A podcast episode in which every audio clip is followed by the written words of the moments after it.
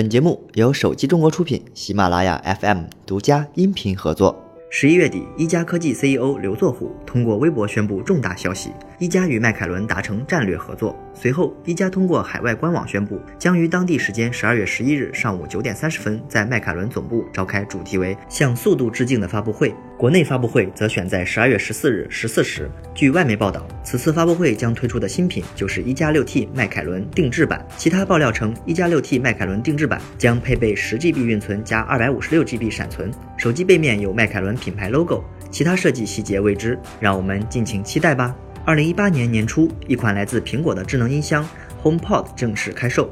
但 HomePod 始终没有进入中国市场，内置的 Siri 也没有支持中文，用户体验并不友好。但在近日，这款产品已经在苹果官网亮相。官网显示，HomePod 将于二零一九年初推出，售价两千七百九十九元。所以我们再等待一段时间，即可在国内购买到这款智能音箱。值得一提的是，HomePod 还在香港官网上架了，其售价为两千七百九十九港币。已经购买海外版 HomePod 的小伙伴也不用担心，苹果将在近期推出 HomePod 的升级固件，届时将完美。支持中文交互。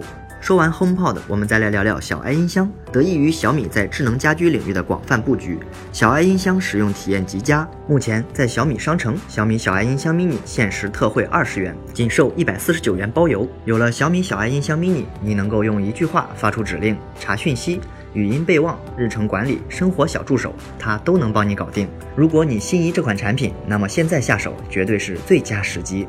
近日，苹果终于带来了 iPhone XR 官方手机壳，这让很多用户兴奋不已。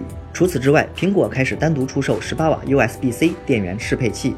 这款电源适配器的开卖，给 iPhone X、iPhone XS、iPhone XR 用户提供了一个更经济实惠的快速充电选择。售价方面，这款 USB-C 电源适配器的单独售价为两百四十九元。值得一提的是，电源适配器并没有附送充电线。如果你想使用这款配件给 iPhone 充电，则需要单独购买 USB-C 转闪电连接线。果然，要论商业价值最大化。苹果玩的比谁都厉害，手机全面屏大战在经过了多轮交锋后，陷入了一个停滞期。无论是刘海还是升降，似乎都无法再引起消费者们的购买欲。在焦灼的战况下，华为和三星纷纷出手，打响了下半场的战役。十二月三日，华为和三星相继亮出了挖孔全面屏新机。